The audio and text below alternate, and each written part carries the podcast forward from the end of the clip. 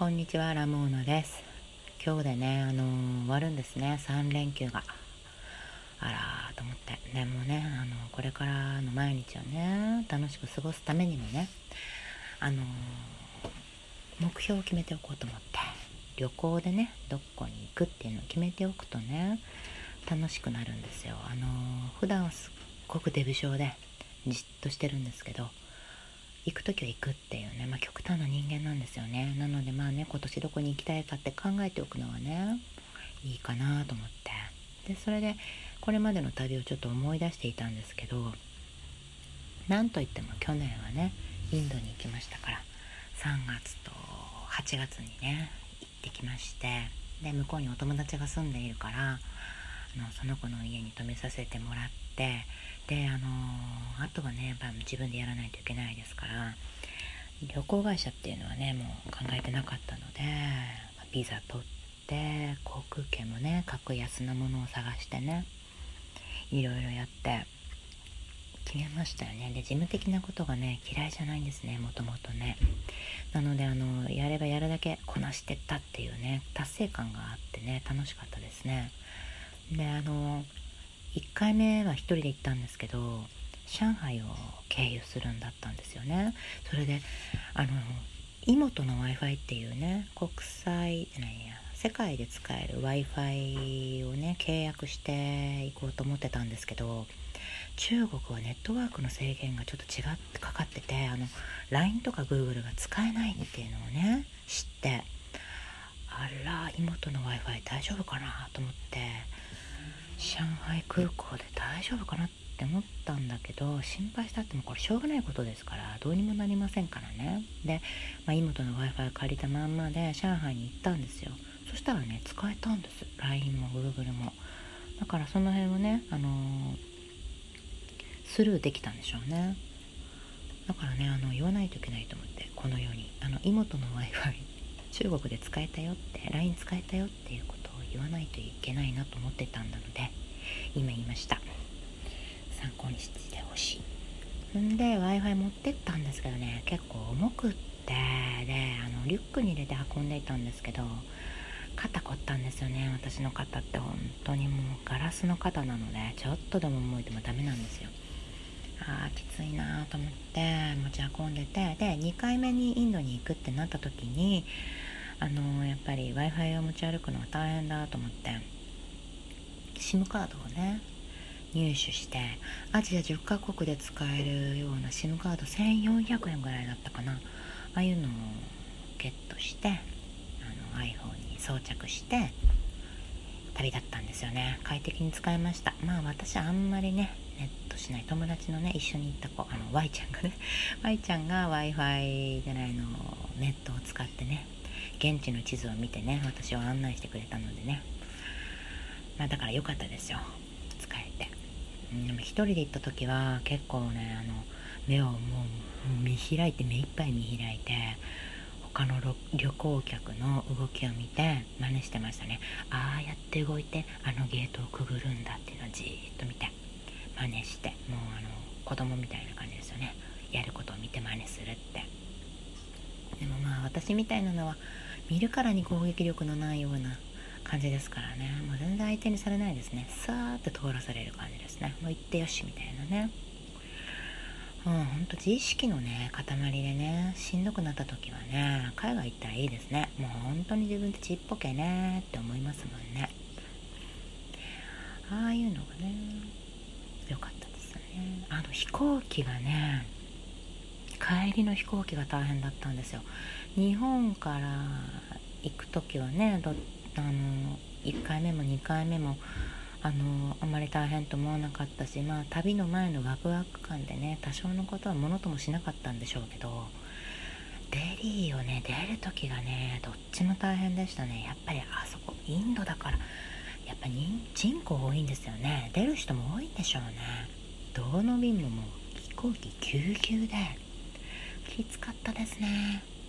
足伸ばしたい横になりたいってすごく思ってでトランジットもう56時間っていう中途半端な感じだから経由地ではねどっちもしんどかった。だからやっぱりあの48時間とかのトランジットにしてもうそこで一回ホテル取ってあの体力つけて帰りの便に乗るみたいなのもいいのかもしれないですね。お金と時間に余裕があればの話ですけどね。そんなことできるのはね。まあああいうねちょっとしたねちょっとじゃないね。すごい大変だったこととか困難なことがあるとやっぱり覚えてますね。ああいうのってやっぱ記憶の接着剤。そうですね。自分で今うまいこと言ったと思ったんですけど。記憶の接着剤だなと思ってよく覚えてますね。ああいうことがあってああいうこなしたこなしてやったぞっていう達成感がある旅でしたねインドは。でその前もねその前の年もあのー、遠くに旅しててであの、北海道にねあの稚内の辺りに行きたいって思って行ったんですよ。でもねその頃のね思い出がもうちょっとなくて思い出っていうかの記憶があってどうやって行ったんだっけってすごい考えてたら私ノートをつけててでそこにその時の旅のチケットとかあの航空券とかねああいう特急券とかを貼ってて偉いって思った。すごいびっくりした。なんか各地の旅程表みたいなのをなんかもう下手なりに頑張ってね図を作って書いてて感心しました。あ自分にねあら偉いことやったねと思ってだかおかげでねもう今もありありと思い出せて過去の自分に感謝ですよね。広島から北海道まで行ってんで札幌から稚内に行くには結局旭川を通らないとダメだったんですよ。でまず、あのー、札幌に着いた時にあ札幌であのまたねこの旅も Y ちゃんに付き合ってもらったから Y ちゃんと札幌で合流してで札幌から1時間半かけてまず旭川に行くんですよね。あの旭山動物園があるようなところでしたっけね。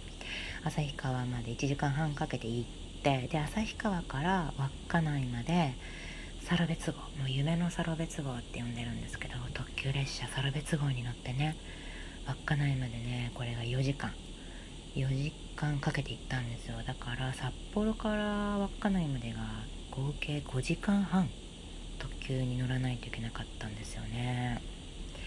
ただまあ私乗り物が好きですので全然苦じゃなくて楽しかった。もうずっと車窓から見える景色を風景景色を楽しんでね。やっぱ広島とはちょっと生えてる植物が違いますから面白いなと思いながらずっと乗ってて。で稚内に着いたらすっごい寒くって。寒いってなってあの一番最初にやったことが北海道を探すってことだったんですよね。5月の終わりに行ったのにあんなに寒いことあるっていうぐらい寒くって。まあ、なくてね北海道はね結局。でガクガク震えて。で Y ちゃんがね着ていたカーディガン貸してくれてあの人も寒いのに貸してくれてね。でその寒がりながらあの港に行っていくら丼食べたんですよ。ただもう多くてね量がね。量が多いしで考えてみれば私そんなにいくらが好きなわけではないんですよね。なんであんなにいくらにこだわったんだろうなと思ったらあの広島を立つ前に親類縁者たちから北海道に行くならいくらだねってすごい言われてたんですよ。だからいくら食べたんですよね。そんな好きじゃなかったんですよ別に、まあ、嫌いではないですけどそんなに量食べれなくってもう寿司の寿司で十分なんですよね。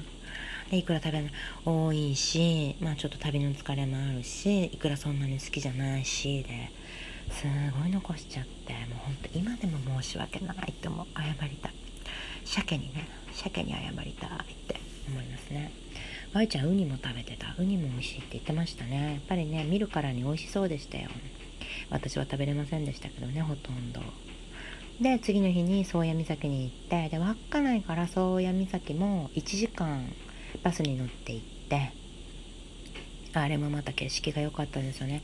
沿岸ずっと通っていってあれ何が見えるの？オホーツク海。あれオホーツク海が見えたんですかね。綺麗でしたよあれ。違う違うオホーツク海じゃない。日本海か。日本海。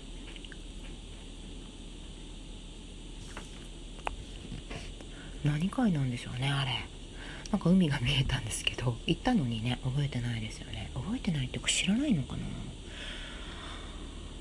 調べとこう、あの海を見てね。それでね帰ってきたんですよね。なんか稚内で食べた塩ラーメンがすごい美味しかった。そういえば。でその年にね結局北を行ったもんだから南に行きたいと思ってあの鹿児島にある西大山駅っていうのに行ったんですよ。JR 最先端ってことで違う最南端か。最南端に行きたいと思って西大山駅に行ったんですけどね。あそこはもうちょっと北海道とは違ってほとんどねやることがねなかったんですよね私みたいな素人には。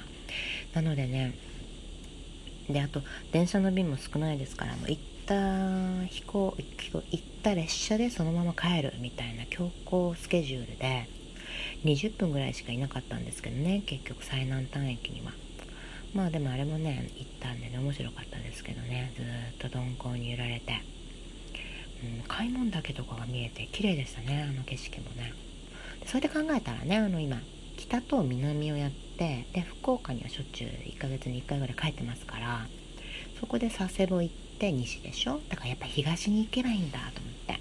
で最東端っていうのは東根室。だからまた北海道なんですよね。北海道の東根室駅に行って野サップ岬見てこれで東西南北制覇だなーってさっき思いついてすごい楽しそうって思ったんですよ。頑張って働こうと思います。以上ですね。旅っていいなと思って。旅をするためにね頑張りたいと思いますよ。それではありがとうございました。さようなら。